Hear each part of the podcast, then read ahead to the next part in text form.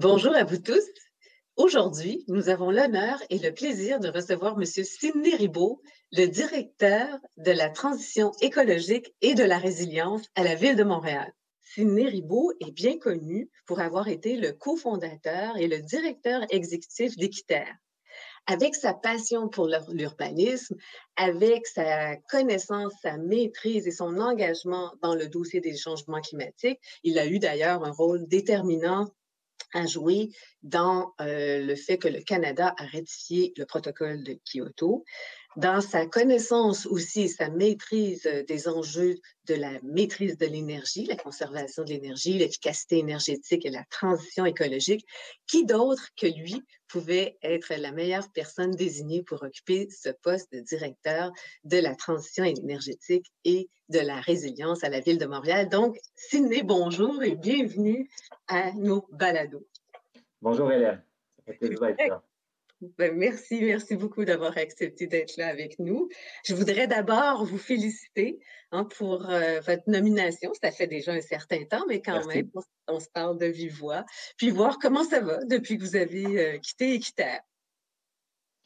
Ben, écoutez, ça se, passe, euh, ça se passe très bien. La Ville de Montréal, c'est une très belle organisation qui est très professionnelle. Hein. Il y a énormément d'expertise on, le soupçonne quand on est de l'extérieur. Quand on arrive à la ville de Montréal, on découvre euh, à quel point il y a une, énorme richesse euh, de, personnes euh, à la ville de Montréal en termes d'expertise, en termes de savoir, en termes de connaissances.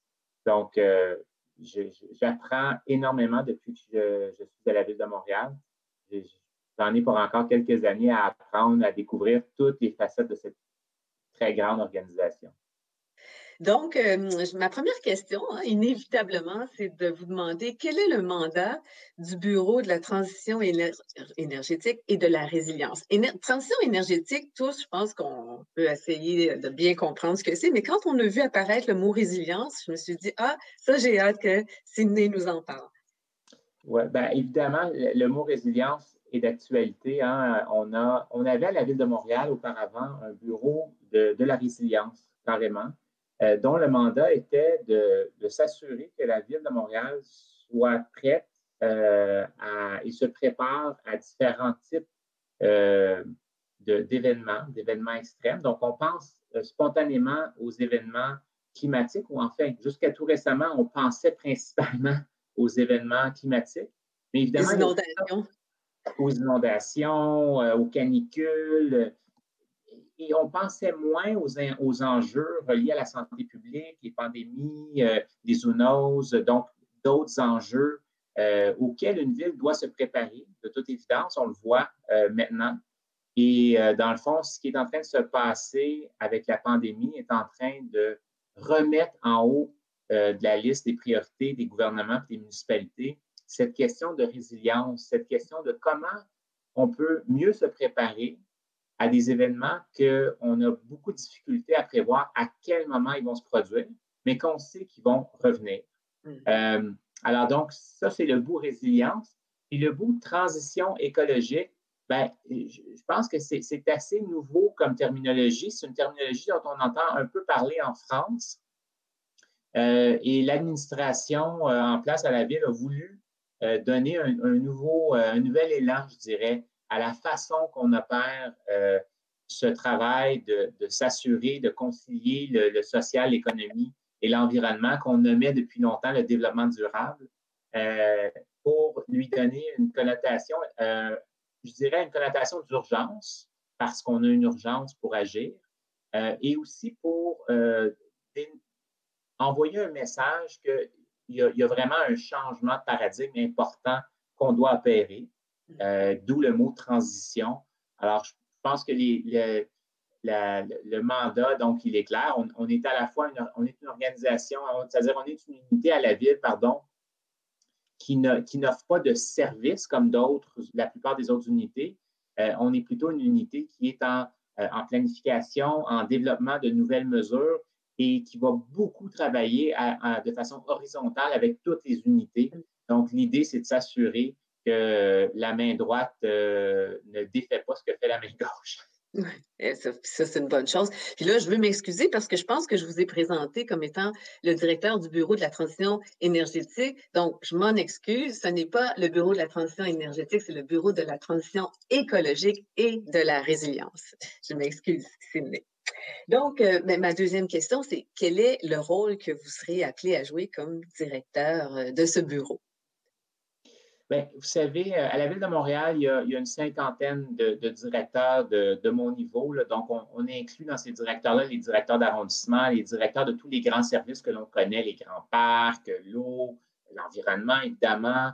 Euh, et euh, donc, jusqu'à tout récemment, la plupart des, des, gens qui étaient dans mon équipe étaient, faisaient partie de l'équipe de l'environnement comme c'est le cas, par exemple, au niveau provincial, où euh, les gens qui s'occupent de, des changements climatiques, par exemple, sont une équipe du ministère de l'Environnement. Mm-hmm. Euh, et le, souhait de l'administration, lorsqu'il a créé ce bureau, c'était un peu d'enlever de, de, la pression sur le directeur de l'environnement. Et l'image que j'aime donner, c'est lorsque le directeur de l'environnement de la ville de Montréal se lève le matin, il se préoccupe en premier de savoir est-ce que tout le monde va avoir un service de collecte de déchets? Mm. Est-ce que tout le monde va avoir un service de collecte de, des matières recyclables? Est-ce qu'il y a un enjeu avec la qualité de l'air euh, quelque part sur, sur l'île de Montréal?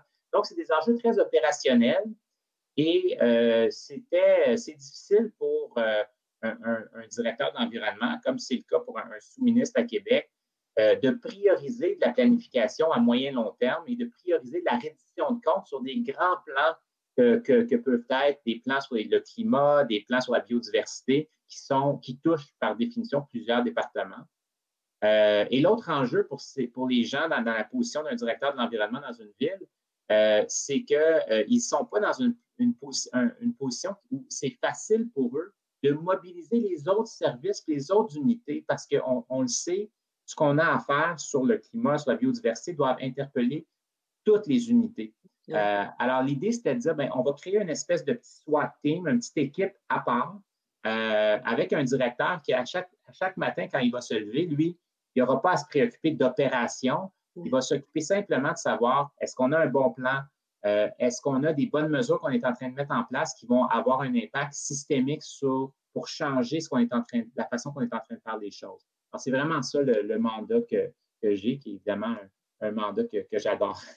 Oui, parce que c'est aussi un mandat pour influencer vos collègues, hein, pour qu'eux intègrent tout ce que vous êtes en train de faire dans leur service, j'imagine aussi. Hein. Est-ce que. Oui, je m'excuse. Non, non, tout à fait. Non, mais si vous voulez réagir à ça, allez-y. Ben, j'allais dire, c'est influencer et travailler avec eux parce que souvent, euh, on, est en 2020, les, les gens sont sensibilisés, les gens ont envie d'agir, puis souvent, ben, ce n'est pas, le manque de motivation, comme j'expliquais tantôt, c'est le manque de temps, c'est le manque de connaissances, c'est par où je commence. Alors, des fois, c'est, de simples petits conseils peuvent faire une énorme différence euh, dans les opérations, puis dans la mise en place de, toutes les différentes choses que fait une ville. Et est-ce que vous avez pu jusqu'à maintenant mettre en place votre propre équipe? Et si oui, pouvez-vous nous en parler? Ben, écoutez, premièrement, j'ai hérité quand je suis arrivé il y a un an d'une équipe euh, qui provenait de trois, euh, trois, services ou trois unités. Donc, euh, j'ai parlé du bureau de la résilience. Il y avait aussi le bureau du développement durable. et j'ai aussi hérité d'une équipe, en fait, et principalement l'équipe qui s'occupait des changements climatiques du service de l'environnement. Donc, j'ai hérité de gens euh, qui avaient déjà des dossiers, déjà des connaissances, déjà des expertises très variées, hein, donc des, ingénieurs, des biologistes, euh, des, gens qui sont spécialisés en environnement, des gens qui ont plus le côté équité, on peut en reparler, mais le volet équité est important aussi dans cette, euh, dans cette question de résilience, par exemple. et, lors du dernier budget de la Ville de Montréal, ben, on, a attribué des ressources supplémentaires à, notre bureau. Alors, on est en embauche présentement. Donc, l'équipe est une vingtaine de personnes actuellement, devrait grossir à 30-35 personnes euh, d'ici la fin de l'année. Euh, ce, qui, euh, ce qui était nécessaire compte tenu de l'ampleur du dossier qu'on a. Et encore une fois, les, les, nouvelles personnes qu'on embauche, on a, on a, engagé un économiste récemment. c'est une, une, grande variété d'expertise qu'on a besoin pour être en mesure de bien faire le travail qu'on doit faire. Donc, ça comprend les trois volets, comme on disait tantôt, du développement durable. Vous avez des gens. Est-ce que, je me pose toujours cette question-là, est-ce que les anthropologues sont des gens que vous pensez éventuellement recruter, parce qu'on voit ça de plus en plus, hein, ce poste-là, ou, en tout cas des sociologues peut-être? C'est clair qu'on a besoin de, gens des sciences sociales. les, sociologues, est-ce qu'on en a déjà? Il faudrait que je revérifie l'information de, de, toute notre équipe, mais c'est clair que oui, on va avoir des gens avec ce profil-là. Parce que, et, je vous dirais même, on, aura sûrement aussi des gens qui ont un profil plus de psychologue euh, dans l'organisation parce que les, défis auxquels on fait face sont souvent pas tant euh, pratiques ou technologiques, sont, ils sont souvent de l'ordre de la résistance au changement. Euh, souvent, on, a des solutions, on connaît les solutions, puis le défi, c'est d'amener les gens à mettre en œuvre ces solutions-là et euh, d'adopter euh, une nouvelle façon de faire pour euh, construire un bâtiment ou d'adopter une nouvelle façon de réfléchir au coût énergétique d'un véhicule. Donc, souvent, c'est une question de briser des barrières psychologiques. Bien, justement, c'est une des questions que j'avais pour vous. Qu'est-ce que vous pensez qui est le plus difficile en termes de changement de comportement à atteindre?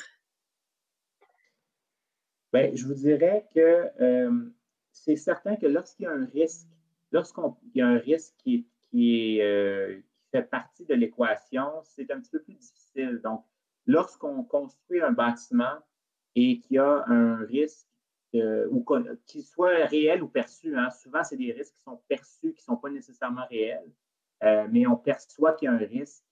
Je donne un exemple, quand on a fait la maison du développement durable, euh, on construisait un bâtiment qui allait avoir une certification parmi les plus écologiques euh, au pays.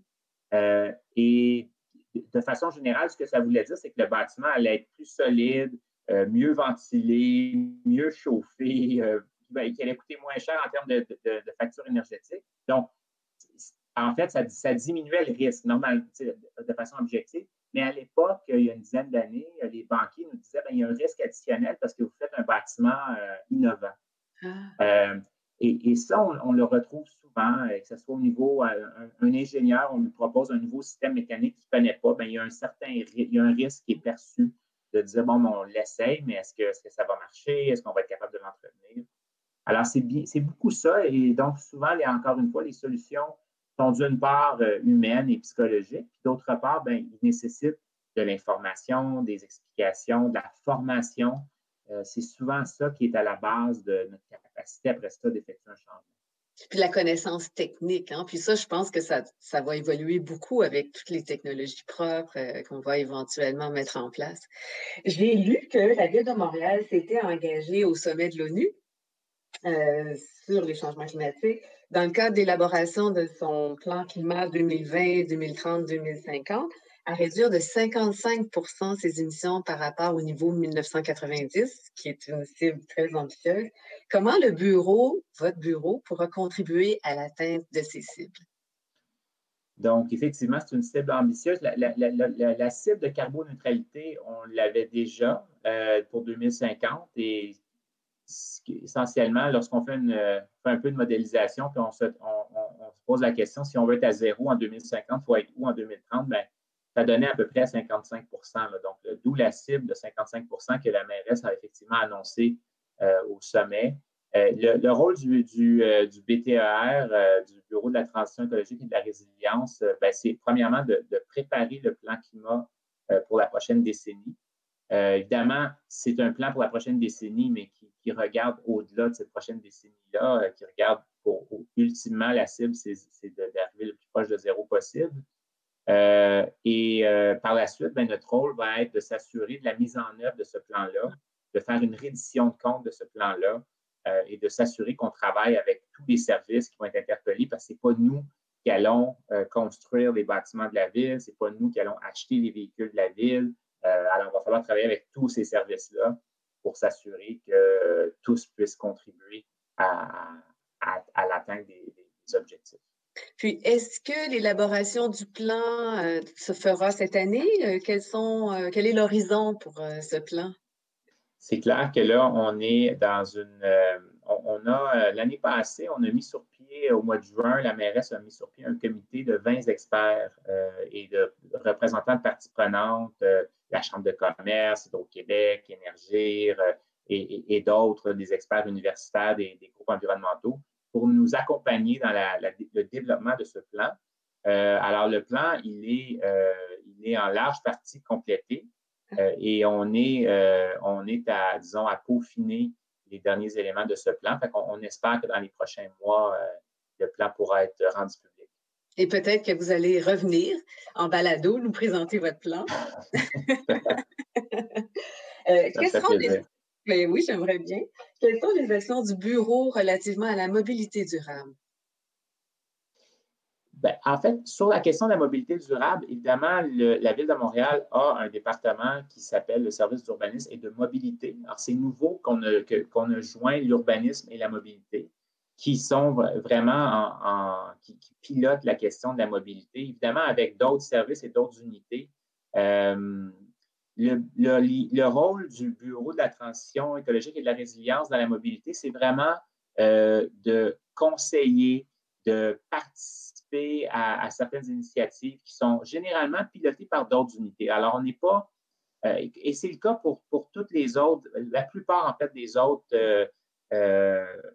thématiques là, que, va, suivre le Bureau de la transition écologique. On n'est pas un organisme ou un service qui va mettre en œuvre des mesures, mais plutôt qui va accompagner et conseiller. Alors, je donne un exemple concret sur la Ville de Montréal présentement réfléchit à sa prochaine stratégie sur l'électrification. On en avait une qui se terminait en 2020. Alors là, on est en train de se, poser des questions sur ben, qu'est-ce qu'on fait pour les cinq prochaines années? C'est quoi les, besoins, par exemple, en termes de bornes euh, de recharge électrique pour les véhicules privés, pour les véhicules commerciaux et ainsi de suite. Euh, alors donc, le BTER participe avec ses experts à cette discussion-là et accompagne euh, d'autres services qui, eux, ont le rôle de, de, piloter puis qui vont avoir le rôle après ça de faire la mise en œuvre. Donc, euh, les équipes en question qui doivent faire la mise en œuvre élaborée doivent, euh, doivent être d'avis que vous leur apportez une grande aide, hein, parce que en termes de conseils, c'est comment concevoir le, tout pour la suite. Est-ce que c'est la même chose pour vos collègues de la biodiversité? Je, me disais, euh, quel est votre rôle aussi pour ce qui est de la perte de la biodiversité ou sa conservation? Oui, tout à fait. En fait, je dirais que la biodiversité, c'est un peu l'exception qui confirme la règle. On a un petit rôle de, mise en œuvre dans, ça parce que quand je suis arrivé à la ville, compte tenu euh, de, du background que j'avais, on, m'a confié aussi la, responsabilité des pesticides euh, à la ville de Montréal. vous aviez une connaissance déjà dans ce dossier-là. Vous étiez beaucoup engagé hein, dans la, lutte contre les pesticides. Oui, donc j'avais déjà des connaissances. Alors, on m'a confié ce, mandat. Donc, on, est, euh, on, a la, très petite équipe qui, euh, qui s'occupe d'une part de l'application du règlement des pesticides que qu'a la Ville de Montréal euh, et d'autre part de, qui, qui, fait un suivi sur l'utilisation des pesticides par la Ville aussi parce que jardin botanique, les, arrondissements, la crise au, niveau de, l'argile du frein. Euh, donc, il y, a, des, des enjeux comme ça où la ville utilise des, pesticides, généralement des biopesticides, mais quand même. Alors, donc, on, suit ces questions-là. Euh, et donc, évidemment, il y a un lien très fort avec la biodiversité.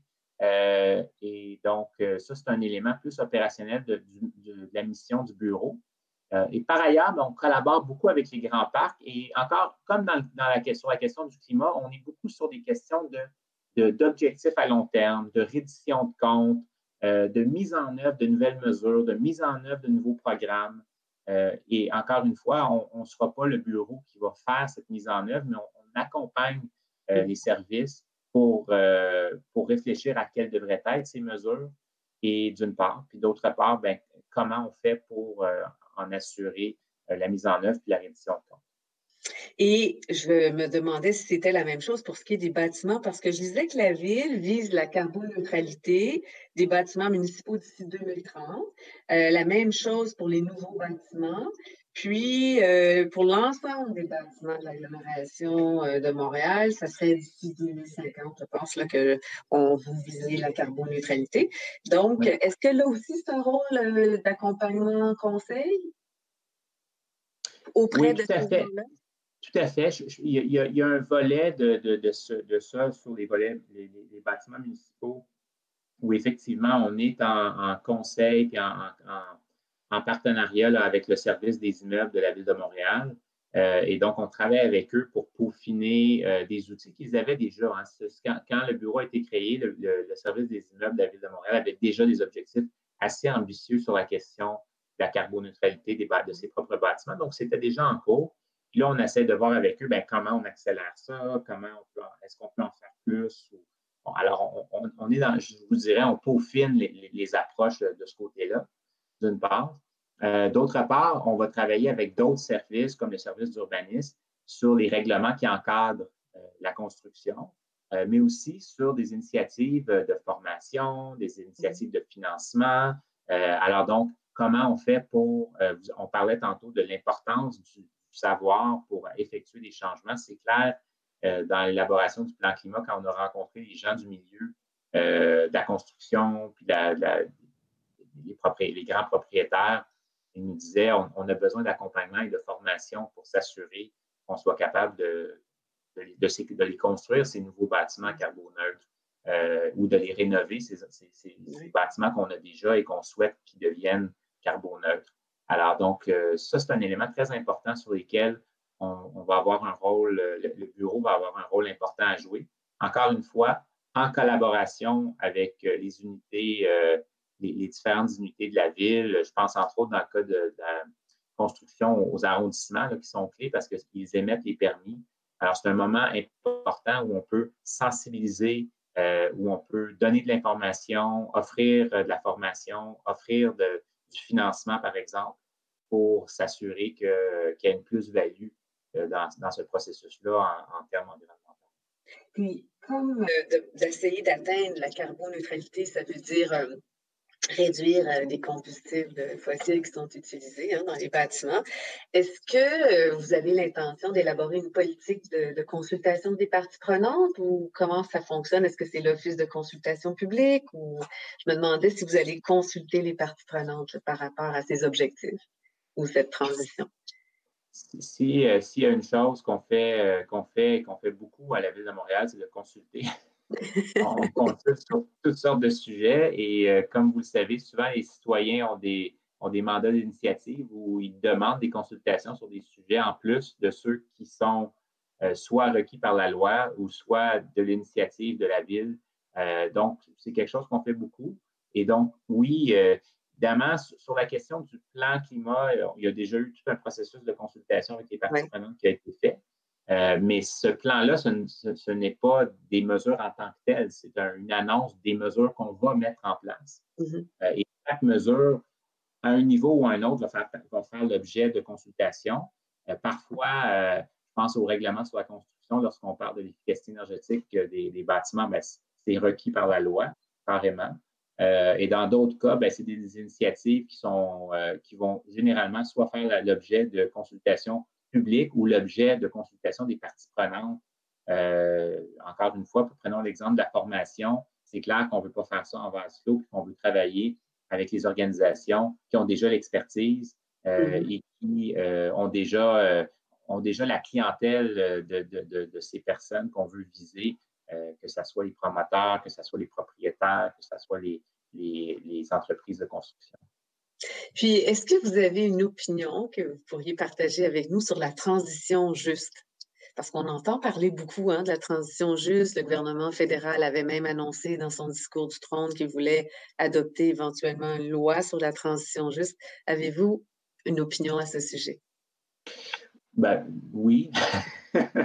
la transition juste, évidemment, ça fait référence à, beaucoup de choses. C'est un terme très large. On pense notamment, lorsqu'on, à l'échelle canadienne, on pense, euh, si on transitionne vers une, vers une, économie qui, carbure davantage de l'énergie renouvelable, ben, euh, comment on soutient les travailleurs des, secteurs pétroliers, gaziers, dans l'Ouest, entre autres, euh, pour s'assurer que ces gens-là ne soient pas laissés pour compte lorsqu'on applique ça à l'échelle euh, de Montréal, ben, c'est un petit peu plus nuancé. les études qui ont été faites là-dessus sur, la question des emplois, euh, oui, il y a des emplois qui vont transitionner, mais puisqu'on a déjà beaucoup d'énergie renouvelable au Québec, le choc sur les travailleurs va être moindre. Euh, par contre, il y a, beaucoup d'enjeux au niveau de la résilience et de l'adaptation au changement climatique. Et on le voit dans la pandémie actuellement, euh, mais c'est le cas aussi dans, le cas des, euh, d'autres types d'impacts, d'autres types de chocs, notamment les chocs climatiques. Souvent, les premiers et ceux qui ont le pire impact, ce sont les personnes les plus démunies. et donc, il faut avoir un regard particulièrement aiguisé pour s'assurer que dans les mesures qu'on met en place, on ne laisse personne euh, derrière. Mm. On s'assure que euh, si, par exemple, je donne un exemple, on plante des arbres parce qu'on sait que ça, diminue les îlots de chaleur, bien, il faut le faire en priorité dans les secteurs euh, où, dépourvus, dépourvus, où les gens, justement, ont moins, ont moins tendance à avoir des systèmes d'air conditionné, où les bâtiments sont moins isolés, et donc où l'impact d'une canicule, par exemple, va être euh, alors donc, c'est une, préoccupation très importante dans, notre mission. Puis, nous terminons toujours, Sidney, avec des questions ludiques. Et voilà, je vais vous poser nos questions ludiques. La première, c'est euh, quel est le mot ou l'expression que vous préférez dans le domaine du développement durable? Oui, c'est une bonne question. Ben, je, pense que c'est le mot durable dans le développement durable. Euh, pas tant que je le préfère, mais que je, trouve intéressant parce que c'est un, mot qui, à mon avis, euh, a été la traduction pour le mot sustainable de l'anglais. Hein, le, rapport de Mme Brundtland en 87 a été publié en anglais initialement. Donc, Sustainable Development, on l'a traduit par développement durable. Et moi, j'ai toujours trouvé que durable, ça ne traduisait pas très bien le mot sustainable euh, et que euh, on, entendait souvent, ou en tout cas trop de, trop de personnes entendaient le mot durable comme voulant dire, ben, on peut se développer autant qu'on veut, il faut que ça soit, faut que ça dure longtemps le développement. Mm-hmm. Euh, et euh, alors que sustainable a une connotation légèrement différente et, le, terme fonctionne un petit peu mieux, à mon avis, en anglais qu'en français soutenable. Hein? Certains disaient ça, soutenable, il me semble, quand j'avais déjà vu cette traduction-là. Je ne sais pas si euh, elle vous conviendrait mieux, mais disons c'est un mot qu'on a vu parfois. Euh, quelle est la personne que vous euh, admirez le plus dans le domaine du développement durable? Ben, je, vous allez peut-être me dire que je suis, je biaisé, mais présentement, Valérie Plante, euh, c'est une personne que j'admire beaucoup. J'apprends à la connaître et c'est quelqu'un qui, euh, a un, dévouement très, important pour, cette cause-là. Euh, et moi, j'ai toujours dit que ce qui nous manquait sur, cet enjeu-là, c'était beaucoup le courage politique de poser des gestes. Il y a, énormément de pression. à chaque pas qu'on essaye de franchir, dans, ces enjeux-là. On a de la pression de toutes sortes de, secteurs. Et donc, d'avoir euh, cette capacité de, garder la, de maintenir une vision, puis de maintenir euh, les objectifs clairement en tête lorsqu'on avance et qu'on est, on est soumis comme politicien ou comme élu euh, à un barrage de questions à tous les jours de, la part de journalistes. Mm-hmm ça, je, vous avoue là, que j'ai une, admiration renouvelée pour, euh, pour, pour la mairesse depuis que je, que, depuis que je, vois de proche à quel point euh, c'est difficile de faire ce travail-là. Eh oui, bien, je pense pour les politiciens, vous avez raison. Euh, quelle est, selon vous, la plus grande fierté du Québec en développement durable? Là, je vais vous donner ma réponse de nerd du climat.